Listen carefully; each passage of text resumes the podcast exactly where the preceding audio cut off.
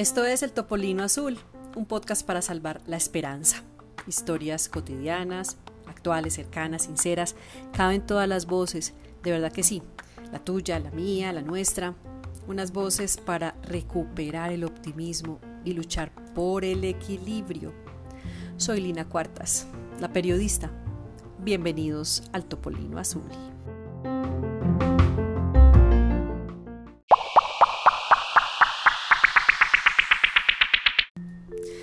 Arrancamos este podcast, este primer programa, este piloto del Topolino Azul.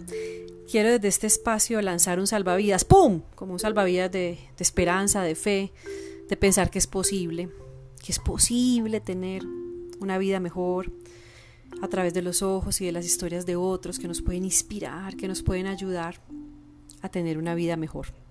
Porque es que este mundo, las noticias, los políticos, los medios, las redes sociales nos están enloqueciendo, nos estamos como perdiendo, se asfixia uno. Además de la polarización, de las orillas, de los extremos, de los ismos. Este pues tampoco es un podcast de superación personal, no voy a ser yo pues el Pablo Coelho o el Huarte Rizo de los podcasts. Solo que a veces uno piensa, qué dicha cambiar el mundo, muy difícil. Pero qué tal si uno empieza por el pequeño mundo que uno tiene, el de cerquita, el de la casa, el de los amigos, el del trabajo. Por ejemplo, tienes en tu casa una persona que te ayuda con los niños o con los quehaceres diarios, pues bien, vas a hacer que la vida de esa persona sea mejor, pagándole lo justo, con prestaciones sociales, tratándola bien, esa es una manera de cambiar el mundo. No vamos a hacer pues nosotros Greenpeace o recorrer como Greta el mundo en barco por no usar un carro, ni vamos a pasar 27 años en la cárcel como Mandela. No se trata de eso. Este primer programa, como les decía, el piloto de una lanzada al charco será con mis vecinas. Mis vecinas son tan normales y cotidianas como cualquiera de ustedes. Tienen una, un ingrediente adicional y es que son mamás. Yo he sido periodista muchos años, tuve mucha vocación, estoy desencantada ahora de los medios tradicionales, muy desencantada y ahí nace este proyecto independiente, pero muy dependiente de la gente, porque, porque finalmente la gente es la protagonista, la que necesito eh, sus historias, de su vida, de sus enseñanzas. Soy Lina Cuartas, vamos a contagiarnos de optimismo y de esperanza con mis vecinas que representan a las mamás de hoy, a una parte de, esa población de mujeres profesionales, trabajadoras, intensas, ejecutivas, a veces workaholic, pues adictas al trabajo, que dejan a los niños en casa, pero también representan a otro sector, ahí estoy yo, de amas de casa, que deciden, deciden, deciden, esto no es un tema feminista, deciden dejar su vida profesional para levantar a sus hijos y ser amas de casa. ¿Cuál eres tú? ¿Te invade la culpa en alguna de esas dos facetas? Porque siempre tenemos culpa las mamás. De esto vamos a conversar hoy. Arranquemos en el Topolino Azul.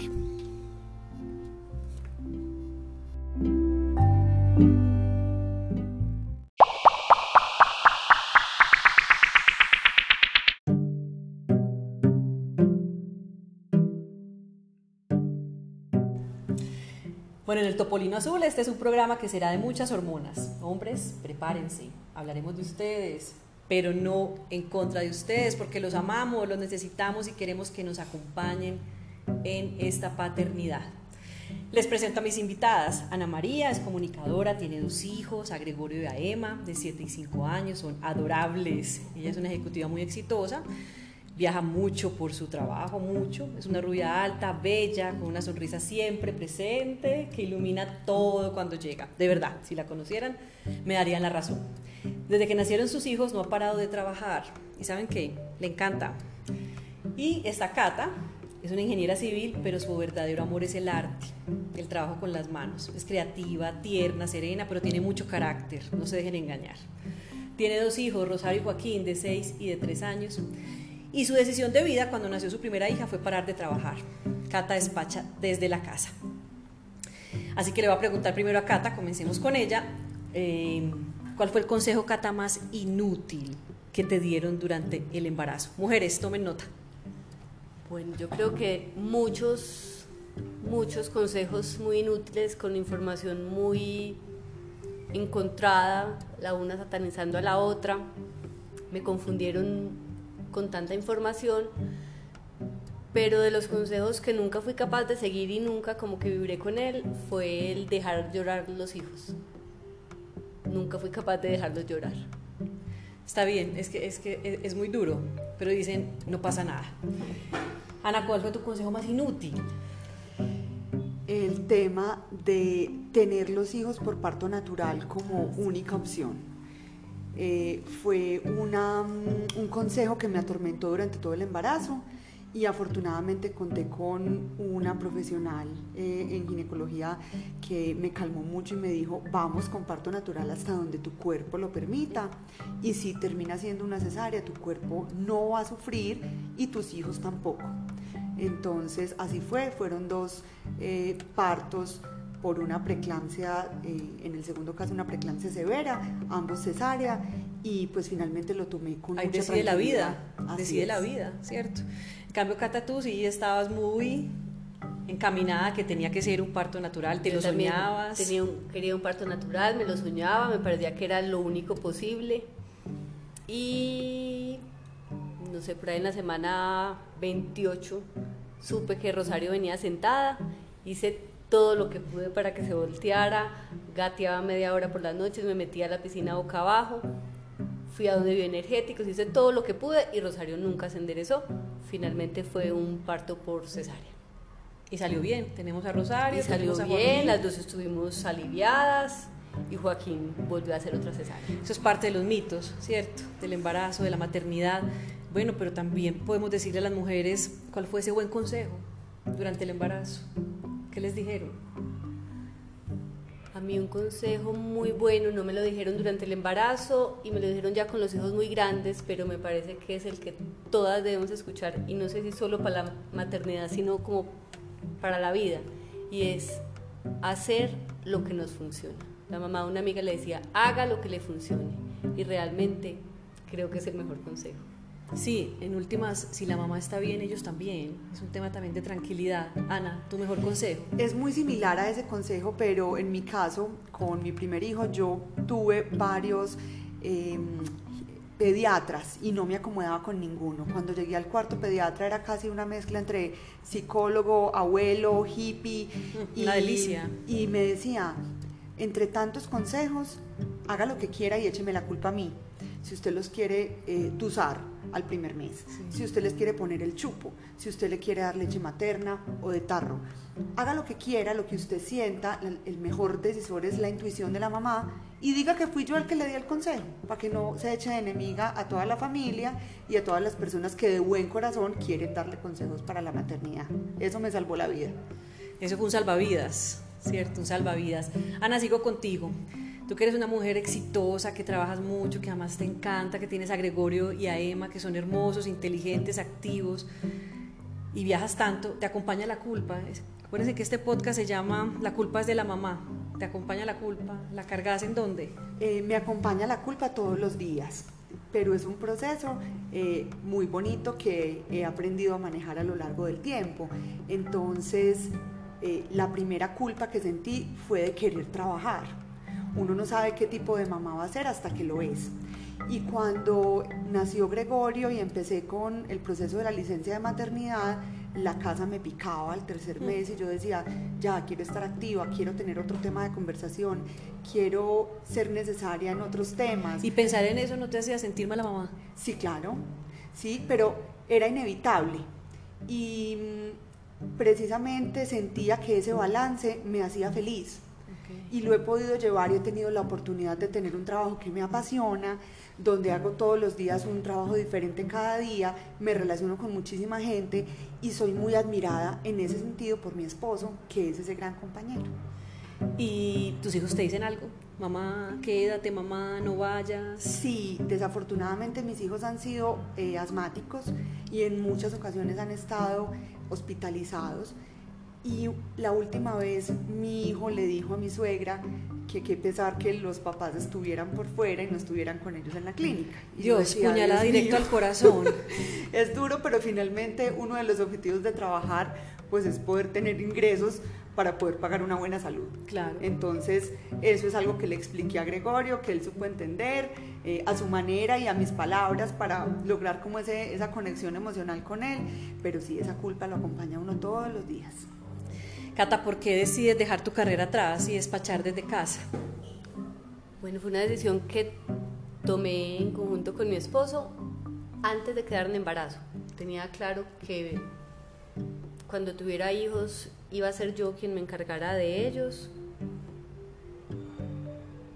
por temas como, no sé, como de principios, de... De decisión de vida. De decisión de vida, sí, me parecía súper importante.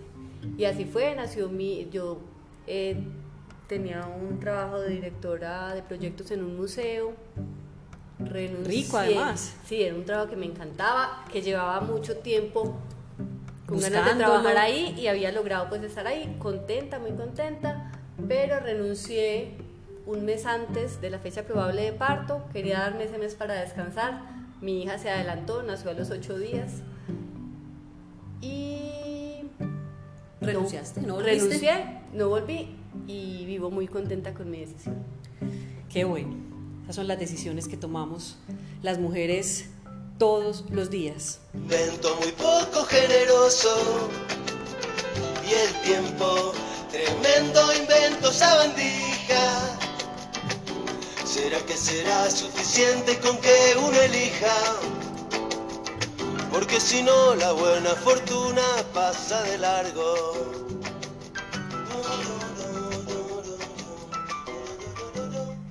Una canción bellísima de Andrés Calamaro que se llama Las oportunidades y entró cortada, pero dice que la culpa es un invento muy poco generoso y que poco generoso es para las mamás.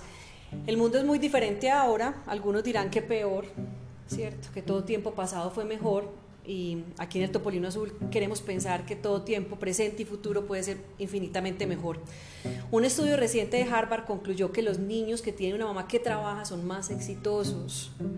Esto lo hizo Harvard. Bueno, claro que todos los días salen miles de investigaciones. Saldrá otra que dirá que no, que son más exitosos los que tienen las mamás en casa. Pero eso encuestó a, encuestó a más de 100.000 hombres y mujeres en 29 países y dijo que incluso las que más se beneficiaban cuando crecían de que sus mamás hubieran trabajado eran las mujeres. Hay países como Finlandia y Noruega en los que la baja maternal, es decir, la licencia de maternidad, dura 18 meses. Yo creo que aquí una de estas vecinas, Ana, se hubiera enloquecido con una licencia de 18 meses. A mí me hubiera fascinado, acá seguramente también.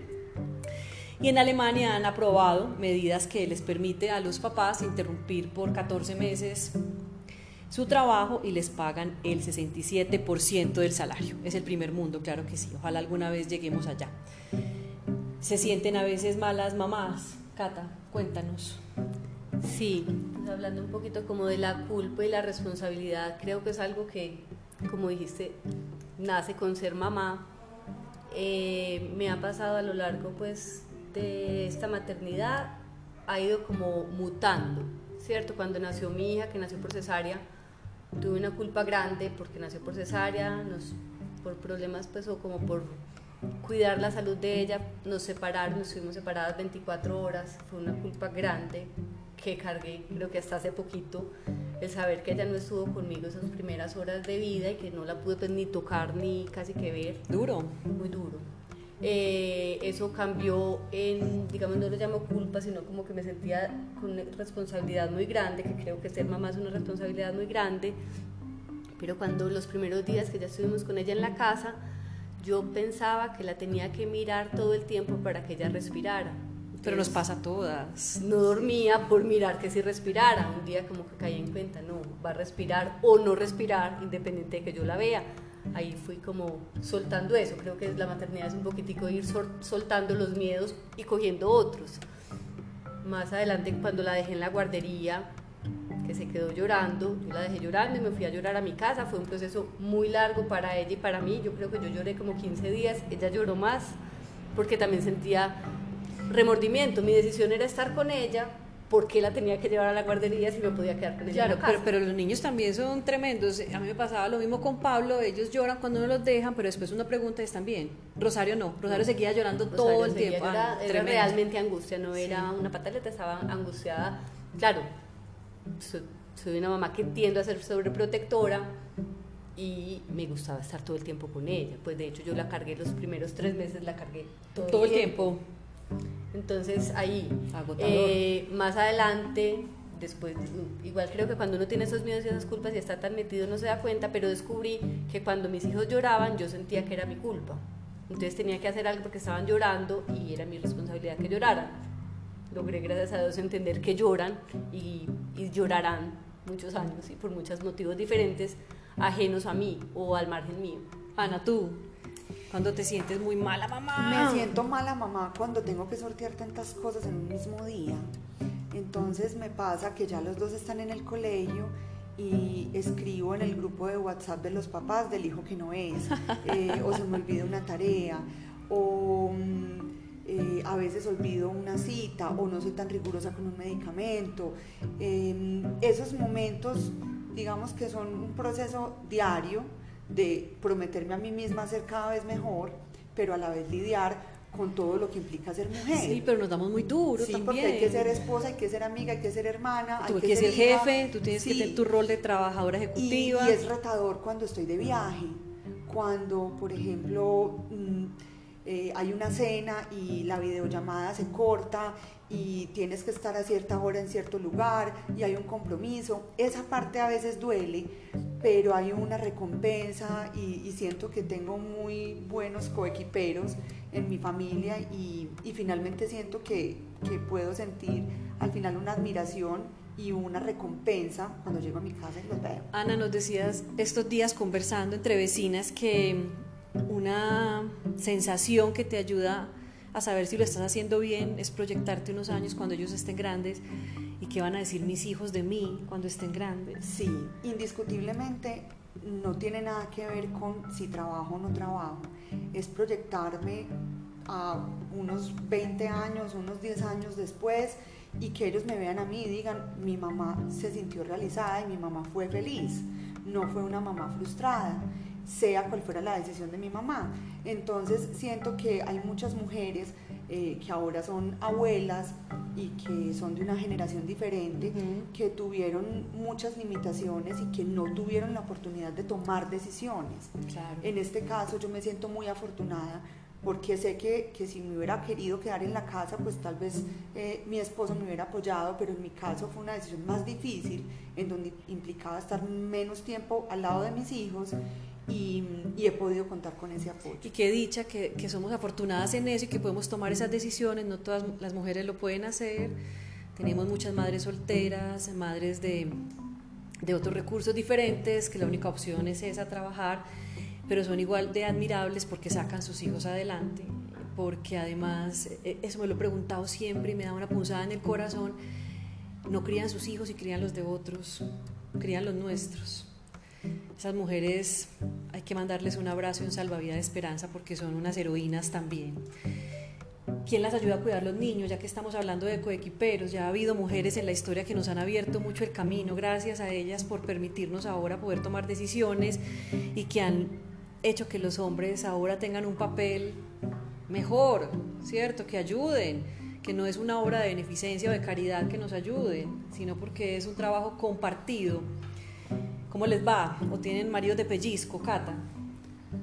No, mi esposo es un papá muy presente, un papá que es capaz de encargarse de todo de los niños, pues comida, bañada, en pijamada, hacerlos dormir, entretención, todo. O sea, si yo no estoy, me siento tranquila porque sé que él es capaz de, De resolverlo. de resolverlo. Y cuando estamos los dos, trabajamos en equipos, pues alguno ejecutando y el otro dirigiendo, pero trabajamos en equipo y funcionamos muy bien. Siento mucho apoyo de él y además siento el apoyo de estar en la casa con los niños. O sea, él está contento con esta decisión y de hecho se siente pues como orgulloso de lo que yo hago, ¿cierto? Que creo que también el papel de las amas de casa no ha sido valorado Tú nos decías que, que- que es, una, es, una, es un trabajo, un oficio que no tiene ninguna motivación, no hay jefe. Pues No hay o hay muchos jefe. jefes, al contrario, Hay hay muchos jefes, jefes, pero todos no hay- opinando. no hay quien te esté diciendo si lo hiciste bien, si... Salario emocional. Sí, y aparte pues es un horario de 24/7. Sí, sí, sí. Sí, entonces él me, además de todo, pues del apoyo que, que tengo al cuidarlos y al, al educarlos, siento pues como esa motivación que él sabe la tarea tan... Tan titánica que nos toca hacer. Buenísimo, Ana, tú. Yo estoy casada con un hombre que le encanta jugar con sus hijos. Y eso es una maravilla. Qué dicha, un recreacionista en casa. Sí, porque no es un, digamos, una cualidad que yo tenga muy desarrollada. Yo soy más de, de la pijama, de la comida, de la bañada. Y él se puede quedar un día entero jugando Lego con ellos.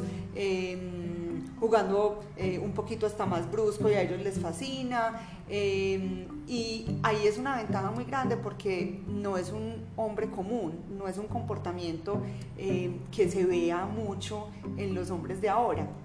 Y eso me, siente, me, me pone muy feliz. En cuanto a, por ejemplo, las preguntas difíciles, él es el que se encarga de responderlas en muchos casos. Em, preguntas eh, de ciencia o preguntas de filosofía o de astronomía que mis hijos, pues mi hijo mayor a veces le encanta ese tema y yo soy como, vaya, pregúntele al papá, que el papá es mejor que yo. En ese sentido también me gusta porque sé que aprenden mucho de ese papá y, y obviamente pues es, es un súper coequipero. ¿Ustedes creen que la maternidad la presentan como un oasis, como una perfección, donde la mamá tiene mil cosas para hacer, pero no importa, entre más cosas tenga es más tesa, ¿cierto? Súper tesa, es súper multitask. Eh, es muy divertido que no podamos ir al baño solas, no sé hasta qué edad nos pasa eso. Es muy divertido y qué tan tesa que se le enfríe la comida, siempre, siempre, somos las últimas que comemos. Es, ese gusto por la comida casi no lo disfrutamos al final y adicional a eso, juzgamos, ¿cierto? Juzgamos a otras mamás. Somos muy duras también con las mujeres. Entonces, si una mujer trabaja, ay, ¿cómo hace? ¿Cómo deja a los hijos en casa? Y si se queda en la casa, está tan boba, tan frustrada, tan poco profesional. Cata, somos duras con las mamás también y con las otras mujeres. Sí, creo que igual ese, esa varita, pues, como de juzgarnos y de darnos látigo, empieza por nosotros. Lo digo, pues, en mi caso, es como un parámetro de perfección que hay que cumplir, entonces hay que ser muy buena mamá, hacerlo muy bien, hacerlo perfecto, no equivocarnos y ser muy buena esposa, hacerlo perfecto, no equivocarnos y ser muy buenas amigas y ser, o sea, no tengo el papel de profesional laboral, pero igual hay otros papeles que hay que cumplir y a todos se nos exige que lo hagamos a la perfección. Creo que es un poquitico saber que lo hacemos como mujeres humanas y, un poquito de compasión con, lo, como lo podemos hacer con la mejor intención, todas. Ana. Yo lo que creo en mi caso es que ser mamá es un constante ensayo y error. Es ensayo. Y más en mí porque yo me junto con mis amigas del colegio y me dicen, de todas las que pensamos que íbamos a ser mamá, la última que nos imaginamos eras vos. Eso me lo dicen y, pues yo me río porque realmente la maternidad siento que la he manejado eh, sin, mucho, sin mucha ansiedad. ¿Cierto? Viviendo cada día y si hay un momento difícil, pues venga, miremos cómo lo sorteamos y nos podemos equivocar, sí, vamos juntos en familia a resolver el, el, chicharrón como, como familia en el momento. Entonces, em, tampoco he sentido que tengo mucha presión por parte de mi familia para ser una buena mamá y para, para tener como un estándar muy, muy alto. Eh, he vivido un poquito aparte de, de ese mundo y y me siento contenta de que así sea, de que me puedo equivocar. Eso es importante porque también aprender de los errores es muy valioso. Sí, y, y no juzgarnos entre nosotras. Yo creo que parte de ese feminismo que, que se emprende desde casa puede ser tener mucho más colegaje de género, ser más compasivas entre nosotros, cuidarnos entre nosotros y no darnos tan duro, porque creo que nos damos más duro entre nosotras que, que los hombres. ¿Cómo, cuándo y por qué? Son demasiadas preguntas para hacerle al destino. A veces estamos finos y otras veces nada que ver, pues hay que caminar antes de empezar a correr. La culpa es un invento muy poco generoso y el tiempo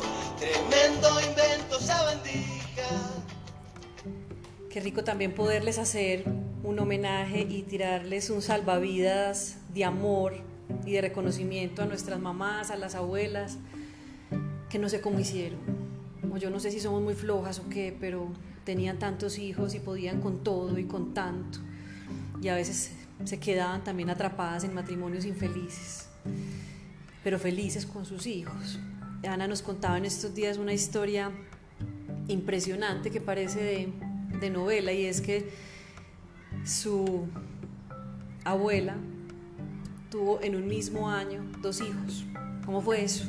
Así es, mi abuela se casó a los 19 y en el mismo año, en enero, el 21 de enero tuvo a mi papá y el 30 de diciembre tuvo a mi tío. Eh, y se sentía muy orgullosa que ya a los 22 años tenía sus tres primeros hijos, al final fueron cinco. Eh, se sintió feliz y desafortunadamente enviudó muy joven y no tuvo otro remedio que salir a trabajar. Y Ah. durante muchísimos años trabajó, hasta hace muy poco, tiene ahora 80 años. Tremenda. Eh, es em, capacitadora de madres comunitarias en el Chocó, eh, estuvo viajando por Europa también capacitando eh, muchas personas y ha hecho un trabajo increíble y afortunadamente pudo encontrar esa vocación y, y desarrollarse pues sí, como persona y como mujer eh, después de todo lo duro que le tocó. Entonces es una admiración Sí, constante. qué es una dicha de mujer. increíble. Mandarle un mensaje a esa abuela, decirle lo que la querés. Mi abuelita Inés es hermosa, yo la amo, abuela. eh, sabes todo lo que yo te admiro. Eres una fuente de inspiración para todos nosotros y queremos ser como tú. Sí, Inés, por más mujeres como vos. Cata, ¿cómo crees que hacían para sortear esto las mujeres de antes? Bueno, yo creo que no tenían opción, ¿cierto? Eh, ni siquiera se les ocurría que hubiera posibilidad de decidir. Creo que eso pues es como fundamental. Y también pues mucho amor hacia sus hijos, ¿cierto? Creo que con esas dos, pues como con el amor y no sé si llamarlo resignación, es que si uno no conoce otra manera de vivir, vive la que le toca. Sí, era otro, otro momento. Bien, vecinas, ustedes que salvavida de esperanzas para terminar este primer podcast del Topolino Azul, la culpa es de la mamá. Le enviarían a las madres, a las que quieren, a las que ya son, a las que están buscando, a las que incluso decidieron no tener hijos, porque ahora también es viable y no las podemos satanizar ni señalar con ese dedo inquisidor como si unas fuéramos mejores que otras. ¿Qué salvavidas de esperanza les enviamos a estas mujeres? Yo diría que confíen en su intuición, absolutamente, sea la decisión que, que hayan tomado desde la crianza y desde ese día a día con, con sus hijos y con su entorno y con sus decisiones, confíen en su intuición para ser felices. Sí, yo pienso que es como parte de intuición y parte de amor, como con el amor que uno siente por un hijo, lo logra. La ve difícil, al principio me parece que es muy duro, pero el tiempo pasa y las cosas se van como acomodando. Sí. Sí, se van acomodando. El salvavidas de esperanza, mujeres y hombres, es que todas tenemos nuestras tormentas, eh, que ser mamá es infinitamente duro, pero también maravilloso, que no es como lo ven en los comerciales. No se dejen engañar, es publicidad engañosa, pero tampoco es un asunto del que uno se arrepienta. Y no sos vos, somos todas, todas, todas tenemos esas tristezas, pero también esas alegrías, tomamos decisiones y lo hacemos por nosotras, por nuestros hijos. Y seguramente cambiaremos el mundo con esas decisiones. Le lanzo salvavidas de esperanza a miles de mujeres que buscan un hijo, de verdad. Se puede. Nos vemos en una próxima oportunidad en el Topolino Azul. Vecinas, muchas gracias por estar acá. A ti.